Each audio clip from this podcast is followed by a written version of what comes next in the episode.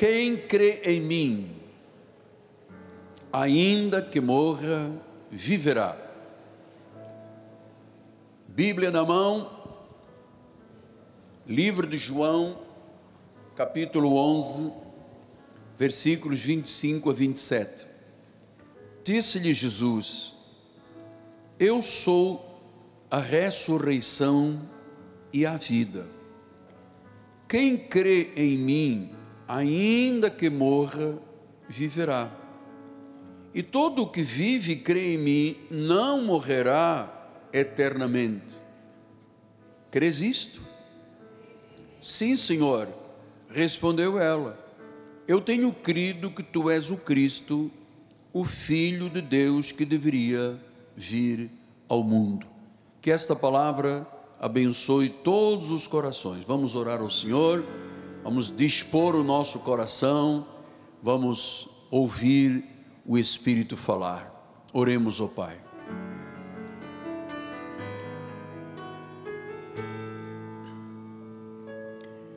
Senhor Jesus Cristo, é um privilégio que o Senhor me concedeu há quase 48 anos, com quase 44 de ministro do Evangelho. O que eu recebo de Deus, eu passo à igreja. Esta palavra é fruto de oração, de estudo, de busca, de leitura, de ouvir os principais reformistas buscando um perfil, buscando uma palavra enriquecedora, buscando uma palavra que dê crescimento na graça e no conhecimento de Deus, buscando uma palavra que oriente, que seja bússola. Por isso, Deus, eu estou aqui inteiramente submetido à tua vontade. Usa-me, Pai usa as minhas cordas vocais, a minha mente, o meu coração, para eu trazer o pão da vida ao teu povo, alimentando as ovelhas com pastos verdejantes, edificando, construindo vidas sobre a rocha, em nome de Jesus. E o povo do Senhor diga amém, amém e amém. Muito obrigado, doutor Carlos. Meus amados irmãos, minha família, santos preciosos, meus filhinhos na fé. A partir de hoje até o próximo domingo, nós vamos estudar este capítulo que fala da história de Lázaro. E este foi o último milagre que Jesus fez publicamente numa pequena cidade a poucos quilômetros de Jerusalém chamada Betânia. Jesus fez um grande milagre. E eu quero lembrar-lhe que Jesus é a pedra, é a rocha de todos os milagres. Ele fez este milagre extraordinário da ressurreição de Lázaro antes da Páscoa. Estava se aproximando o período da Páscoa, o período da morte de Jesus Cristo. Foi um milagre extraordinário. A ressurreição de Lázaro fortaleceu os discípulos, porque foi um sinal da ressurreição de Jesus. Este milagre sinalizou aos discípulos que Jesus havia prometido ressuscitar e ele estava mostrando por esse milagre que isso era real. E eu penso, que amor incomensurável o Senhor Jesus tem com o seu povo com os seus escolhidos, com os seus eleitos, com aqueles que ele em amor predestinou para a salvação. Então a ressurreição de Lázaro foi mais uma grande evidência, uma grande evidência da divindade sobrenatural de Jesus. Foi a evidência de que Jesus é Deus. O nosso ministério crê na deidade de Cristo. Nós cremos que Jesus Cristo é Deus, é Senhor. Não existe na Bíblia Sagrada uma trindade celestial. Sequer existe nos céus três tronos. João, quando teve a revelação do Apocalipse, ele diz: Eis que vejo um trono armado no céu e alguém uma pessoa, alguém assentado nesse trono. Então, nós temos que entender que a divindade de Jesus é a coluna vertebral e a espinha dorsal do cristianismo. Nós não acreditamos num Deus Pai, num Deus Filho, num Deus Espírito Santo, porque estaríamos diante de quê? De três pessoas seríamos politeístas. Nós não somos poli, nós não temos muitos deuses, nós temos um único Deus que se manifestou de forma triúnica. Na criação como Pai, na redenção como Filho e no dia de Pentecostes como Espírito Santo. Mas Paulo diz: o Espírito é o Senhor. Então, lembre-se que entender isto é o segredo do Evangelho. Eu me recordo, durante muitos anos, antes de ter a revelação da triunidade e de um Deus único, eu mantinha uma vida de oração muito confusa. Eu tinha um tempo de oração com o Pai, um tempo de oração com o Filho, um tempo de oração com o Espírito Santo. Isso me gerava uma confusão no meu espírito, porque assim eu tinha aprendido desde o seminário lá em Portugal. Até que um dia as escamas foram retiradas dos meus olhos, os véus arrancados do meu coração, e eu entendi que aquele Deus Pai, Deus Filho, Deus Espírito Santo, uma trindade, não estava na Bíblia Sagrada. A expressão trindade celestial não está na Bíblia Sagrada, foi uma criação de Roma. Então Jesus diz no versículo 25: Eu sou a ressurreição e a vida.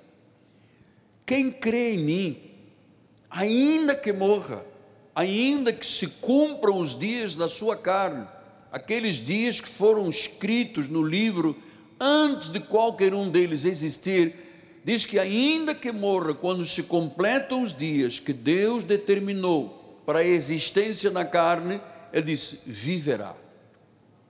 Versículo 26: Todo que vive e crê em mim não morrerá eternamente. Crês nisto? Então Jesus está fazendo aqui um questionamento. Por quê?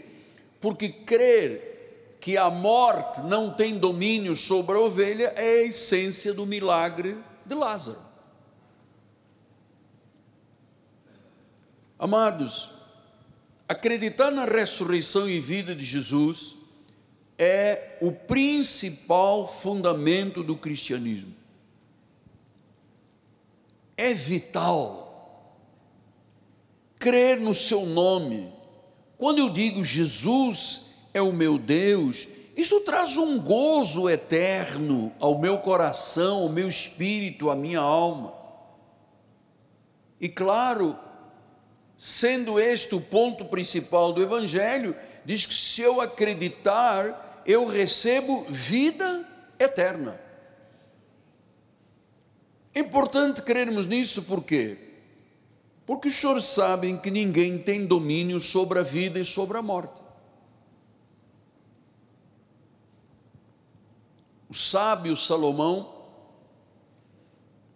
quando escreve Eclesiastes 8:8, ele diz assim: Não há nenhum homem que tenha domínio sobre o vento para o reter, nem tampouco tem ele poder sobre o dia da morte. Nem há tréguas nesta peleja, nem tampouco a perversidade livrará aquele que a ela se entrega. Diz que o homem não tem poder sobre o dia da morte. Nenhum de nós aqui sabe qual será o último dia da nossa vida. Jó, no capítulo 14, versículos 1 e 2, ele diz: O homem nascido de mulher vive um breve tempo e ele que passara por tantas tribulações, disse, cheio de inquietação. Todos nós vivemos um breve tempo, não temos domínio sobre a morte e vivemos desta forma inquietos nos nossos pensamentos. Versículo número 2 diz: Nasce como a flor, murcha, foge como a sombra não permanece. Essa é a vida das pessoas, é a nossa vida. Diz que nasce como uma flor, mas murcha. Diz que o mesmo sábio Salomão disse em Eclesiastes, às vezes chega a 70, 80 e para muitos já é enfado, porque a flor murcha, foge, o salmista, no Salmo 90, 9 e 10, diz: Todos os nossos dias se passam na tua ira, acabam-se os nossos anos como um breve pensamento. Os dias da nossa vida sobem a 70, ou havendo vigor a 80. Neste caso, o melhor deles é canseiro e enfado, viu? Porque tudo passa rapidamente e nós voamos. Muitas pessoas que começaram o ano conosco não estão mais entre nós. Nós não podemos dar uma garantia dizendo: Oh, meu amado, eu te garanto que você vai viver mais 80 anos.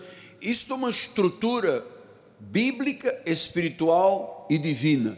Diz que ele escreveu os nossos dias quando nenhum existia ainda, e diz que esses dias foram contados. Eles passam rápido. É como uma flor que nasce e murcha. Paulo disse a Timóteo, 1 Timóteo 6, 7, porque nada temos trazido para o mundo, nem coisa alguma podemos levar dele. Eu acho que é muito importante nós pensarmos desta forma, até para não perdermos nenhum minuto da nossa vida. Porque há pessoas que vivem como se não fossem morrer, e há pessoas que morrem, disse o pensador, sem nunca terem vivido. Estão aí os tribunais lotados de processos de pessoas que um dia se amaram, tiveram filhos, dormiram na mesma cama, construíram os mesmos sonhos e que acabam diante de um martelo dizendo separados. Aí estão notícias avassaladoras é filho que mata pai, é mãe que mata marido, é família que se suicida. Estamos aí diante de muitas situações da humanidade dos dias de inquietação. E eu dou graças a Deus, amado, pelo nosso chamado, pela nossa vocação, por sermos parte do corpo de Cristo, por estarmos inseridos num plano perfeito de Deus entendendo estas questões de vida, de morte e de ressurreição. Nada trazemos, nada levamos. E vivemos a vida lutando, batalhando para ter, para ter, para somar, e nada levamos.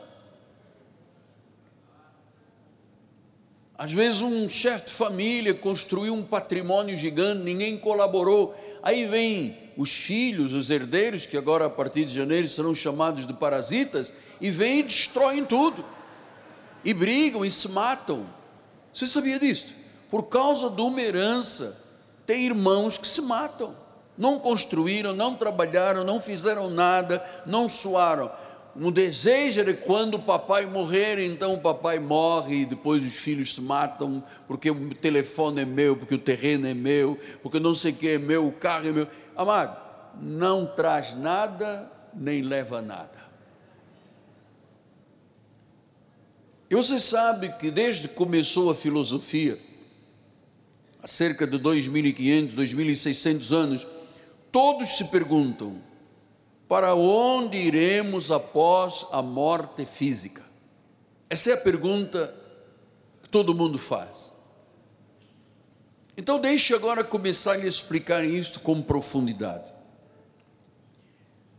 Todo ser humano, independente se é semente da salvação ou semente da perdição, todo ser humano viverá para sempre. Uns para sempre em espírito, gloriosamente, num corpo ressuscitado, é, com as eternas bem-aventuranças. É assim que os crentes, os salvos, viverão eternamente. Jesus tem as chaves da morte, tem a chave do inferno, isso tudo foi pré-determinado. E existem pessoas que viverão no inferno de sofrimento consciente num corpo de castigo eterno. Então você já começa a entender que todas as pessoas, sendo semente da salvação ou da perdição, viverão eternamente. Uns viverão em gozo e alegria, outros viverão em sofrimento e punição. Veja que Jesus disse isso no mesmo livro de João, capítulo 5, 28 e 29. Ele disse: Não vos maravilheis disto, porque vem a hora em que todos os que se acham nos túmulos ouvirão a sua voz e sairão.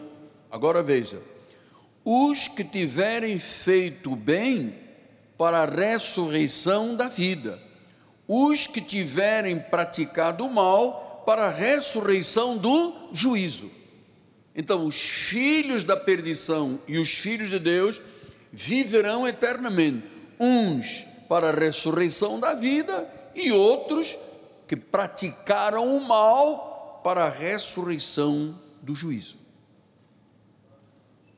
Amados, nós sabemos que em Cristo e pelo sacrifício eterno de Jesus, nós fomos libertados da morte eterna, fomos reconciliados com Ele mesmo, somos um espírito com Deus. Então, a ovelha não morre eternamente. O cabrito não morre eternamente. A ovelha terá um corpo ressuscitado, viverá eternamente no gozo, na alegria, na presença de Deus, e o cabrito terá um corpo ressuscitado de sofrimento para o juízo. Todos ressuscitarão da morte, uns para a vida, outros para o juízo, uns para o céu, outros para o inferno. A morte não é o fim de ninguém. Uma vida eterna com Deus, no céu, alegria, bênção, ou uma vida eterna no inferno de horrores, na punição, naqueles que não têm em Deus. Pastor, então qual é a nossa vocação? A nossa vocação como filhos de Deus é a vida eterna de gozo e alegria na cidade celestial. O próprio Cristo diz: Eu irei para vos preparar morada.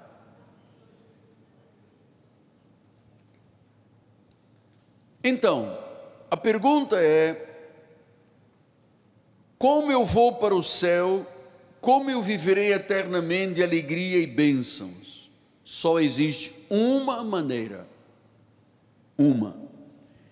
Crendo no Senhor Jesus Cristo. Quem crê em Jesus tem a vida eterna. Quem crê no nome de Jesus viverá eternamente, porque Jesus é a ressurreição e a vida. Então nós só podemos viver uma plenitude de Natal se nós tivermos este entendimento. Senão, será apenas mais uma festa que passará. O livro de João, capítulo 1, versículos 1 a 13, ele diz isso. No princípio era o Verbo, o ver, logos, a palavra grega, e o Verbo estava com Deus, e o Verbo era Deus. Ele estava no princípio com Deus, todas as coisas foram feitas por intermédio dele, e sem ele, o Verbo, logo Jesus, nada do que foi feito se fez. A vida estava nele. Sem ele, não há vida. Então, ele é a fonte da vida eterna. De Jesus recebemos a salvação eterna e irrevogável. Uma vez nas mãos de Jesus, ninguém poderá arrebatar. Paulo, em Romanos, foi mais longe. Ele diz: nem a morte, nem a vida, nem principados, nem potestades, nem alturas, nem profundidades, nem criatura alguma nos poderá separar do amor de Deus que está em Cristo Jesus. Dele recebemos a eterna e irrevogável salvação. Por isso, nós somos dos ministérios da reforma um dos únicos ministérios que crê que uma vez salvo é salvo para sempre. Uma vez é filho, é filho para sempre. Uma vez ungido de Deus, tem a unção para sempre. Então, ele cria e ressuscita o homem. Jesus é a vida eterna. Ele dá a vida eterna. Bispo Forte, o senhor tem razão quando o senhor disse: salvação e vida eterna não é um jogo de perde e ganha.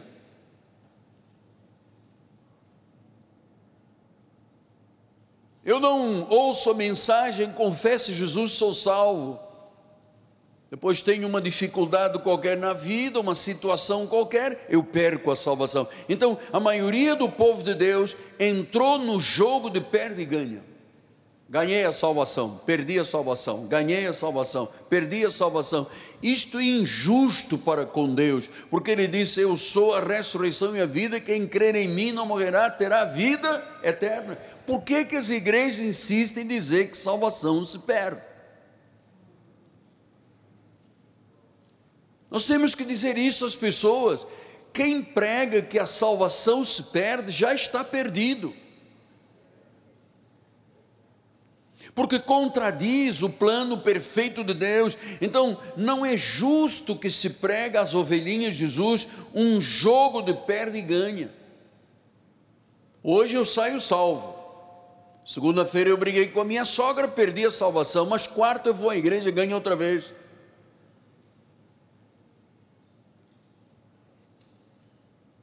Amados, nós não estamos aqui a passeio nós estamos aqui cumprindo um, pleno, um plano divino. Se ele disse que da vida eterna, ele é o criador da vida, a morte não é o fim. A morte é uma transição. E bem me lembro do meu professor das línguas originais, William Van Dyck, quando ele dizia: Miguel Ângelo, o crente não morre, o crente é promovido. E é verdade. É promovido. É uma promoção para a glória de Deus. Então, ele é ressurreição, ele ressuscitou várias pessoas na Bíblia. Você se lembra quando o chefe da sinagoga, Jairo, a sua filhinha morreu? Mandaram chamar Jesus e ele ressuscitou a filha de Jairo. Quando passava por uma multidão, havia uma viúva que estava levando o seu filho para ser sepultado e Jesus ressuscitou o filho da viúva. Então, várias situações de ressurreição. Claro que existem as vozes críticas, e alguns dizem: é, quem sabe a filha de Jairo e o filho da viúva que estava para ser sepultado não estavam efetivamente mortos poderiam estar num estado catalepsia, está dizendo a bispo, um estado de catalepsia, parecia que estavam mortos. Os críticos dizem isso, alguns pregadores chegam a dizer isso. Mas no caso de Lázaro, foi algo dramático e sobrenatural. Porque em João 11:39 ele disse: Então ordenou Jesus: Tirai a pé. Disse-lhe Marta, irmã do morto: Senhor, Isto não é um estado de catalepsia. Ele já cheira mal. Ele já morreu há quatro dias, já cheira mal, já está em decomposição.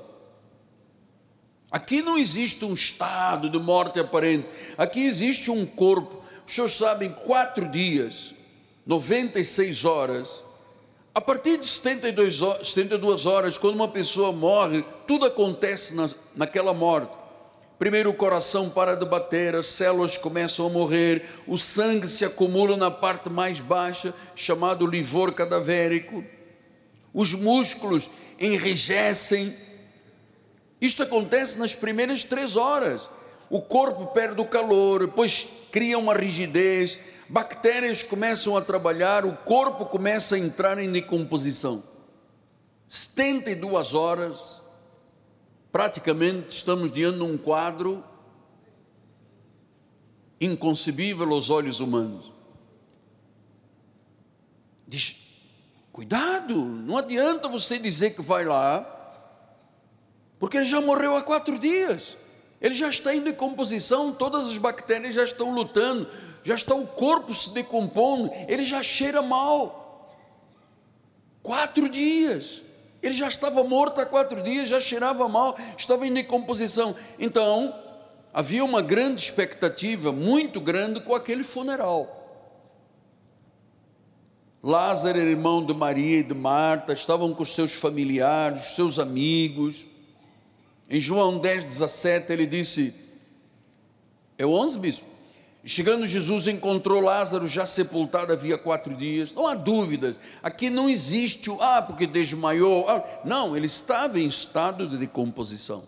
Versículo 18 e 19 diz: Ora, Betânia estava a cerca de 15 estados perto de Jerusalém. Muitos dentre os judeus tinham vindo ter com Marta e Maria para consolar a respeito do seu irmão. Então era normal, e é assim me parece, a cultura judaica até os dias de hoje, que as pessoas têm um costume, ficavam sete dias juntos quando alguém morria, e durante 30 dias havia luto naquela família. Diz o versículo número 11: Isto dizia depois de acrescentou: Nosso amigo Lázaro adormeceu, mas vou para lá, vou para despertá-lo. Versículo 12: Disseram-lhe, pois, os discípulos: Senhor, se dorme, estará salvo. Versículo 13: Jesus, porém, falara a respeito da morte de Lázaro, mas eles supunham que tivesse falado do repouso do sono. Versículo 14: Então Jesus lhe disse claramente: Lázaro morreu. Versículo número 15: Por vossa causa me alegro de que lá não estivesse, para que possais crer. Vamos ter com ele. Então Jesus disse: Eu demorei estes quatro dias porque é para vocês crerem na ressurreição. Ali havia uma necessidade de confortar os discípulos. Os discípulos sabiam que Jesus estava com a hora contada, as horas contadas, estava se aproximando a sexta-feira da paixão, estava se aproximando a morte de Jesus. Eles estavam muito aflitos, muito desesperados. Então Jesus disse: Olha, vamos ter com ele, vocês vão ver, o milagre acontecerá, vamos ter com ele. Então, Jesus daria vida a um homem que estava em decomposição. Não é isto maravilhoso? E eu quero que neste período, neste plano de Natal, você saiba destas verdades, por quê? Porque às vezes nós nos deparamos com situações, entre comilhas, entre aspas, dizendo assim: ah, mas meu casamento está em decomposição, os meus, meus negócios, meus projetos, não vejo como resolver nada. E aí há uma intervenção sobrenatural de Deus. Há uma intervenção sobrenatural de Deus.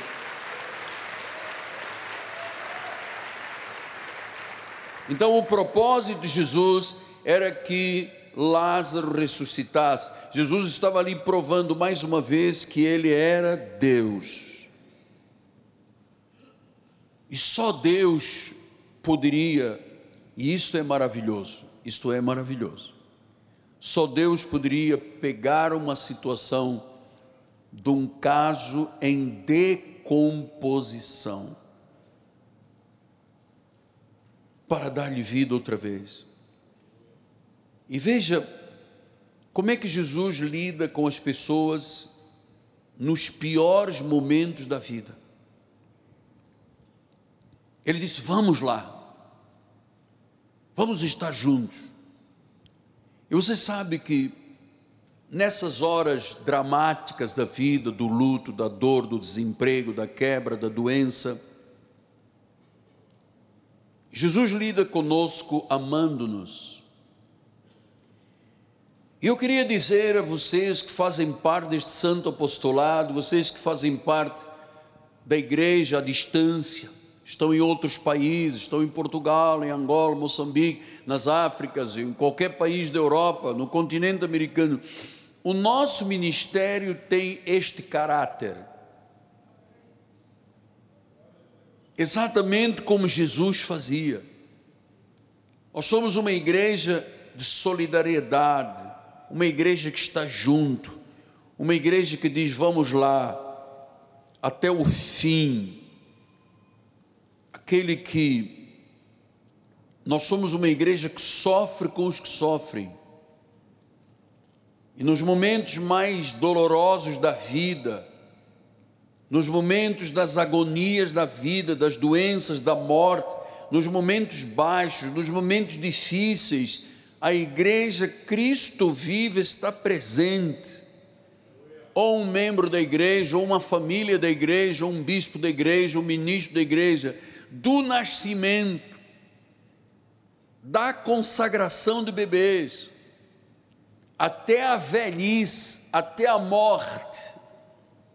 O caráter deste ministério é o mesmo de Jesus. Vamos lá ficar com eles. Foi assim que Jesus fez com aquela família. Foi assim que Jesus fez com a multidão. Ele anuncia: Eu sou a ressurreição e a vida, eu dou vida. Vamos lá ter com ele. João 11, 21, ele diz: Disse, pois, Marta Jesus: Senhor, se estiveras aqui, o meu irmão não teria morrido. Versículo 22 em diante diz: Mas também sei que mesmo agora, tudo quanto pedires a Deus, Deus concederá declarou-lhe Jesus: Teu irmão há de ressurgir. Eu sei, replicou Marta, que ele há de ressurgir na ressurreição do último dia. Ela conhecia, ela tinha conhecimento teológico, ela sabia da teologia cristã. Disse-lhe Jesus: Eu sou a ressurreição e a vida. Marta, quem crê em mim, ainda que morra, viverá e todo o que vive e crê em mim não morrerá eternamente. Crês isto? Versículo 27. Sim, Senhor, respondeu ela. Eu tenho crido que tu és o Cristo, o Filho de Deus que devia vir ao mundo. Então você percebe que Marta e Maria tinham um conhecimento teológico importante.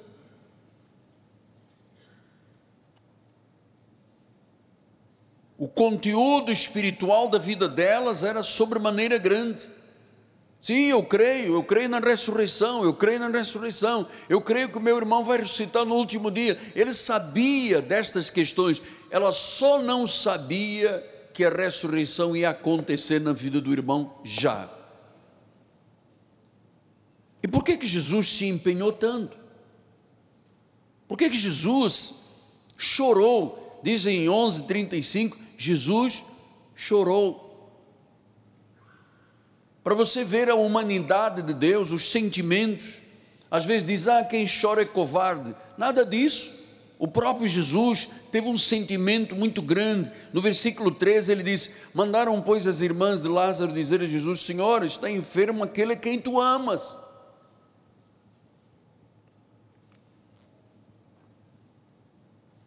Atenção, o teu amigo está doente.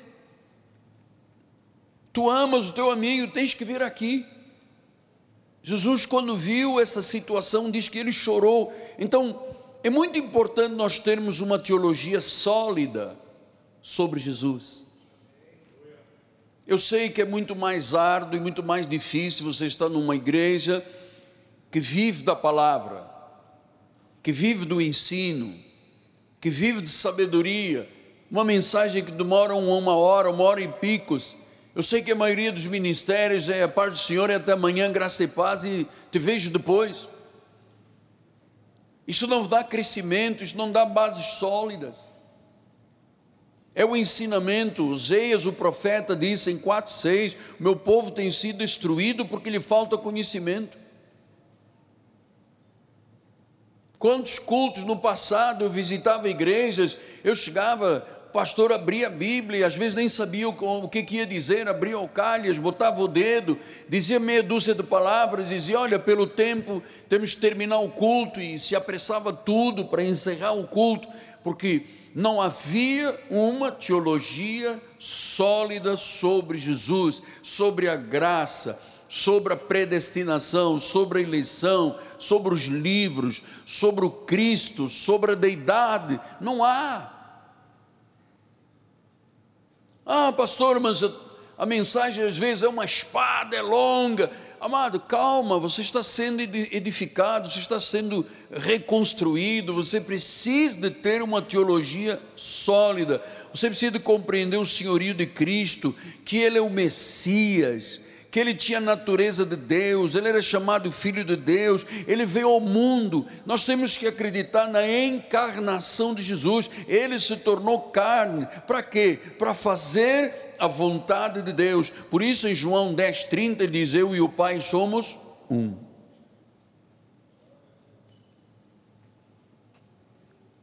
Quando eu lhe digo teologia sólida, isto é resultado de ensino.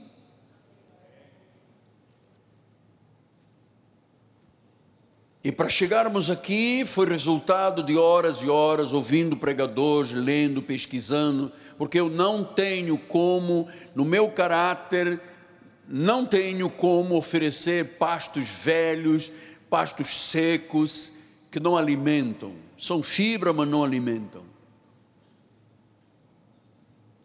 Ah, eu também não venho aqui com pastos pintados de verde. Eu venho aqui com a verdade, é o que eu recebo de Deus, eu passo aos senhores. Por isso, a nossa igreja é uma igreja muito exigente. Do menor, dos meninos que andam aqui nos corredores, nos adolescentes, eles já sabem o que é a eleição, a predestinação, a soberania de Deus, e é isto que constrói uma teologia sólida. Se você falar com 95% dos crentes e disser, por favor, me fale sobre a soberania de Deus, não sabem. Me fale sobre a ressurreição, não sabem. Me fale sobre a vinda de Jesus, não sabem. Porque não é ensinada e o povo é destruído quando ele não conhece a verdade. Qualquer voz o seduz, qualquer voz o arrasta porque sedutível. O homem seduzido, ele, ele, quando há uma voz e ele não tem consciência, a pessoa diz: Vem, eu vou te mostrar. E ele às vezes abandona as fileiras da igreja. Nós tivemos um caso há muitos anos atrás, de uma senhora que estava mentindo para todo mundo. Ela, ela queria abrir uma igreja como se igreja fosse abrir um restaurante, uma padaria enfim, um lugar de negócios. Então, ela fazia reuniões em casa e chamava as irmãs e pegava o telefone e criava umas coisas muito estranhas, sem eu saber naturalmente. E ela fazia um corredor polonês e as pessoas tinham que passar, eles faziam, e cada pessoa que passava, ela cuspia, ela batia, ela, e as pessoas diziam: Oi, que bom, maravilhoso, Marrocos é um time bom. Porque não tinham convicções, não tinham solidez no que viviam. Eu, graças a Deus, estou aqui no ministério, vai fazer 44 anos, 48 anos de, de vida espiritual. A mim nunca ninguém me seduziu. Eu nunca fui seduzido por ninguém, dizendo, ah, vamos lá, ali. Não. Eu criei uma teologia sólida. Eu lhe disse, eu tive um professor muito exigente. Porque eu tinha feito as matérias, faltavam as línguas originais, e Deus me deu a graça de estudar com o teólogo mais importante do mundo enquanto ele viveu, que foi o professor Van Dyck. Que o filho e a nora são membros da igreja, são pastores da igreja, E eu ali aprendi a respeito da salvação eterna, ali aprendi, ali comecei a construir uma teologia sólida.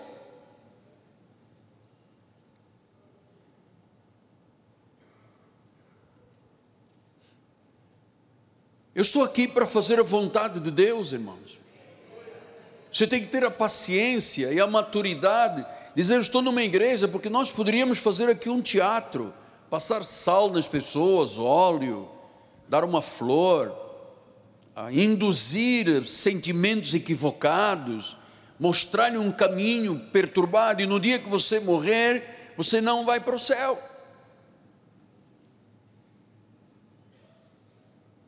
Eu vou lhe dizer isto, tenho dito isso, lamentavelmente, com todo respeito, mão sobre a Bíblia. Eu tenho falado à igreja, aos irmãos romanos da igreja católica, amado, Aparecida não salva, Fátima não salva, Maria não salva, Maria não é corredentora. Maria precisou de reconhecer Jesus como Senhor e Salvador. Então, se todos aqueles que morrem sem Jesus vão para uma consciência ressuscitando para o sofrimento, para o juízo final. E a igreja de Roma tem dois mil anos e criou situações doutrinais que não existem.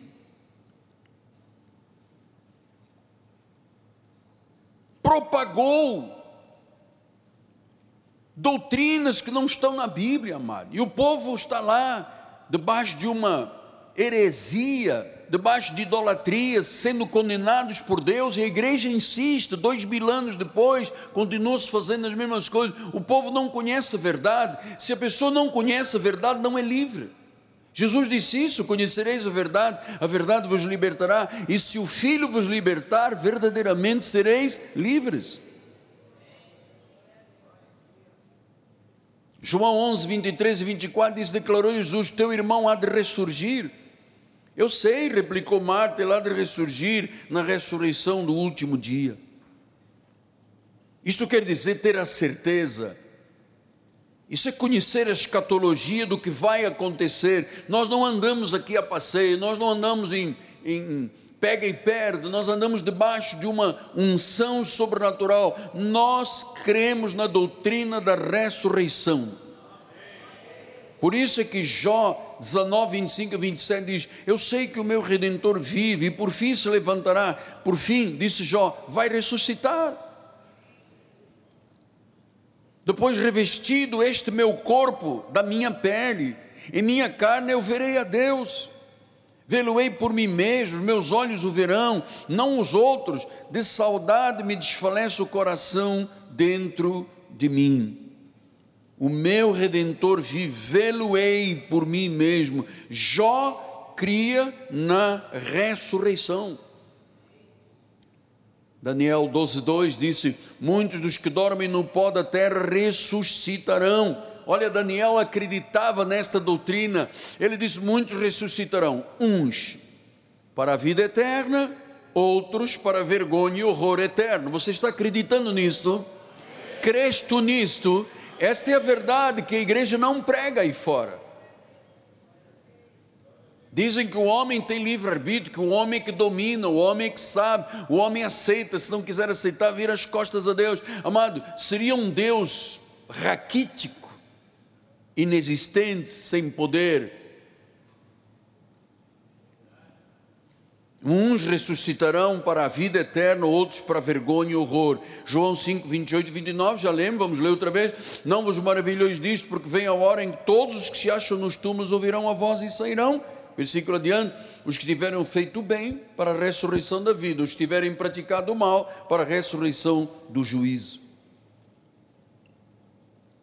Ressurreição e vida para os do bem, ressurreição e juízo para os do mal condenação eterna. Então, nosso ministério, com a sua teologia sólida, verdadeira, você ouve todas as minhas mensagens nos últimos 30 anos, você não vê uma mensagem contradizendo a outra. Nós cremos que haverá ressurreição, isto é uma verdade. Receberemos um corpo de glória para vivermos a eternidade. Ele é a ressurreição e a vida em nós. Ainda que morramos, viveremos. Ele é a fonte da vida.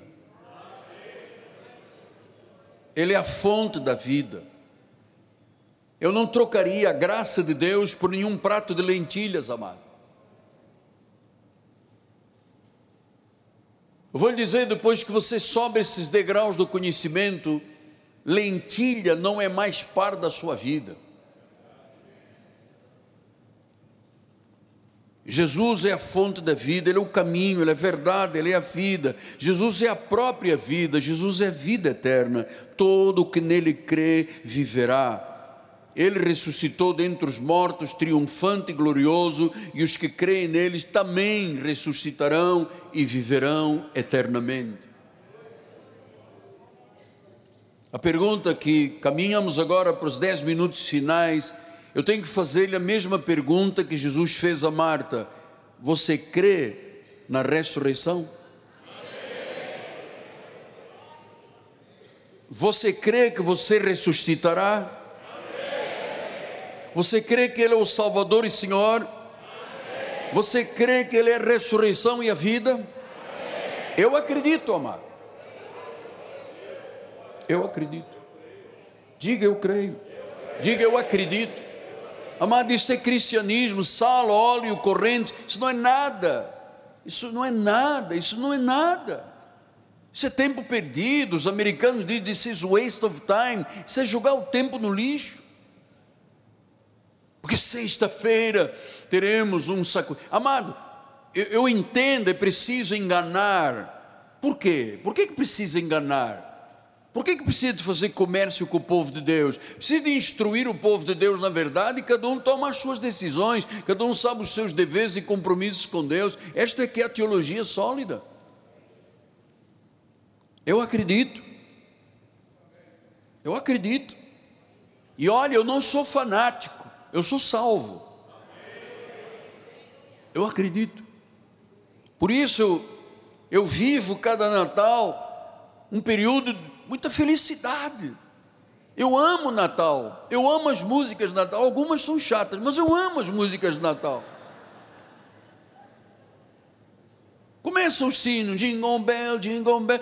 Eu gosto disso aqui. Você sabe por quê? Porque para mim não é o shopping que está lá todo decorado, não são as árvores de Natal, não, não, não é uh, o, o comércio que se faz multimilionário nesta fase é porque esta fase mostra que Jesus está vivo.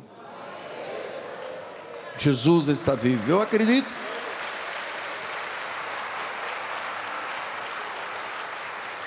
E este é o único caminho para a salvação, o ressuscitado. Quem o recebe verá eternamente. Por isso, Paulo disse em 2 Coríntios 5,16: Assim que nós daqui por diante ninguém conhecemos segundo a carne. E se antes conhecemos a Cristo segundo a carne, já agora não o conhecemos deste modo. Por quê? Porque ele ressuscitou. E é tão importante nós guardarmos estas verdades. Porque esta palavra penetra o nosso coração, penetra o coração daquele que está ferido. Ele penetra o coração daquele que está quebrado, fraco. Ele consola aqueles que perderam quem amavam.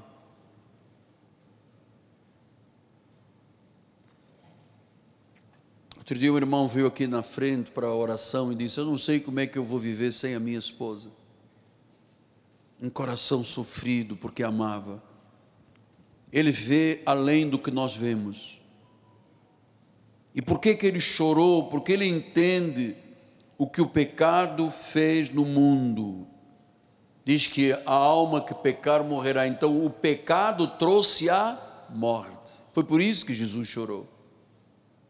Esta é a condição do homem. Jesus entende o que, que o pecado fez ao mundo. Jesus entende o que, que é incredulidade, amado. Escraviza. São as garras de Satanás dominando o homem. Jesus sente a dor de todos o que não sentem nem sequer mais emoção de estarem vivos. A dor da incredulidade é terrível. Você pensa que a pessoa às vezes pensa que está abafando. Ah, eu vou para a igreja agora. Eu uma barra de tijolo, vou tomar uma água de coco, botar um gin tônico dentro, ninguém sabe, está dentro do coco. E a pessoa, ah, porque eu vou numa, numa rave, porque eu vou no Rio Centro, tem uma música gostosa lá, que ninguém do Rio 2 dorme. Eu vou para lá, eu bato, eu pulo, eu salto, eu vou na casa da música, eu vou ver batida eletrônica, eu estou vivendo. Você está vivendo é nada, você está morrendo. Porque o único dá vida é Jesus.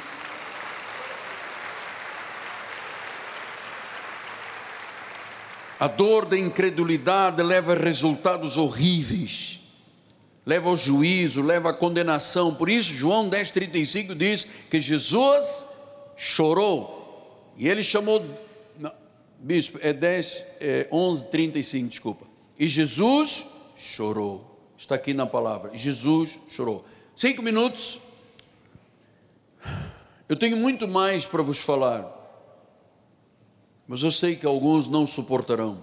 Vamos deixar para outra reunião, por isso eu dividi segunda, quarta, perdão, domingo, quarta e domingo. Mas tenho três ou quatro versículos para terminar. Versículo 30, 35, Jesus chorou.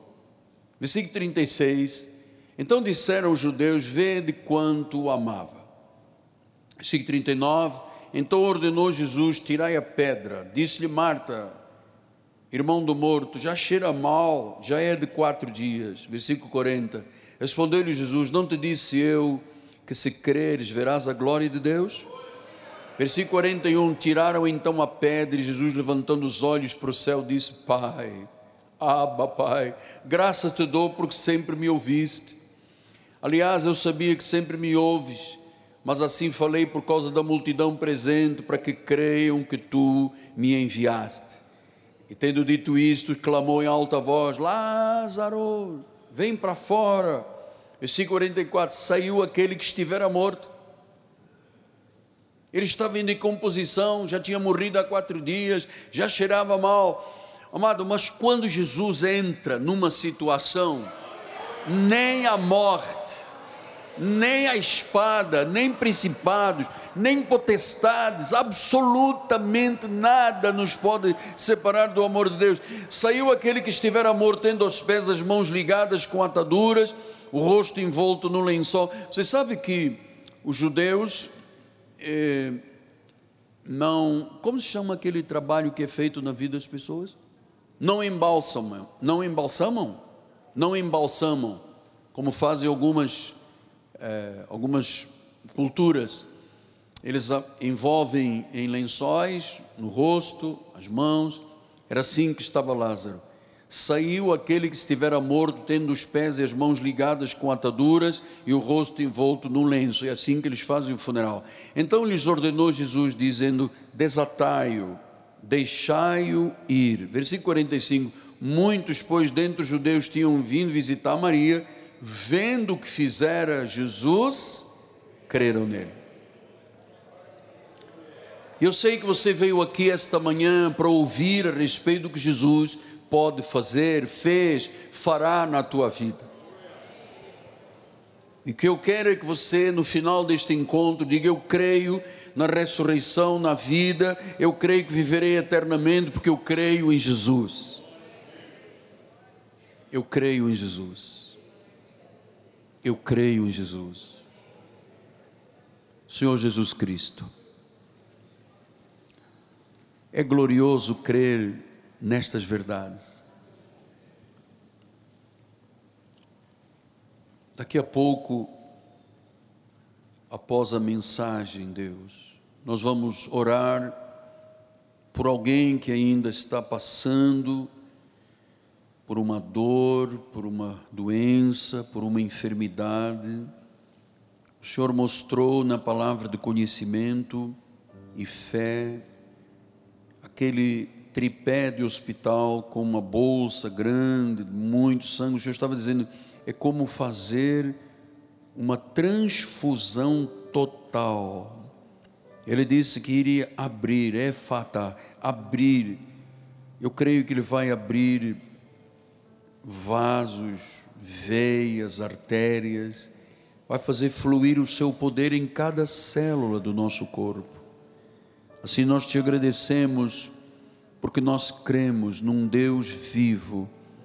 Nós cremos que o coração ferido, a tristeza do quebrado, do fraco, aquela pessoa que perdeu alguém que amava e agora não consegue viver, eu creio que esta manhã o Senhor fará fluir todo esse poder, toda essa autoridade, tudo aquilo que Ele conquistou pela Sua morte e ressurreição na vida do povo de Deus. Nós cremos que Jesus é a ressurreição e a vida, em nome de Jesus Cristo. E a igreja do Senhor diga: Amém, Amém e Amém. Graças a Deus por Jesus.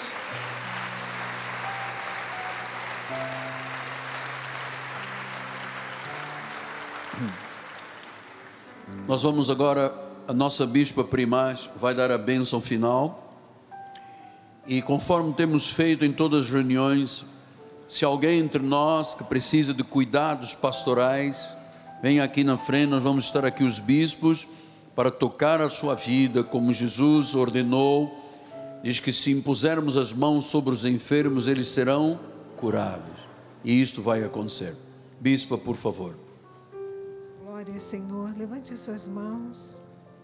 Obrigada, Pai, por esta manhã gloriosa, Senhor.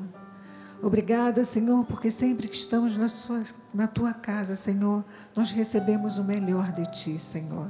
Senhor, nós te agradecemos, Senhor, por este domingo, Senhor.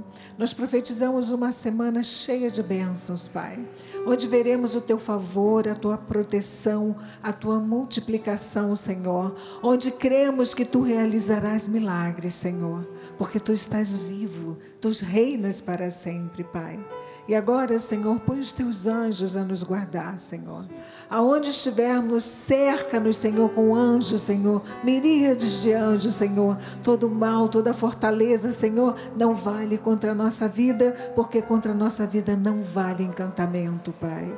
Nós saímos daqui felizes e abençoados. Saia daqui feliz e abençoado, porque esse mesmo Jesus que ressuscitou Lázaro vai fazer um milagre na tua vida, em nome de Jesus. Graça e paz.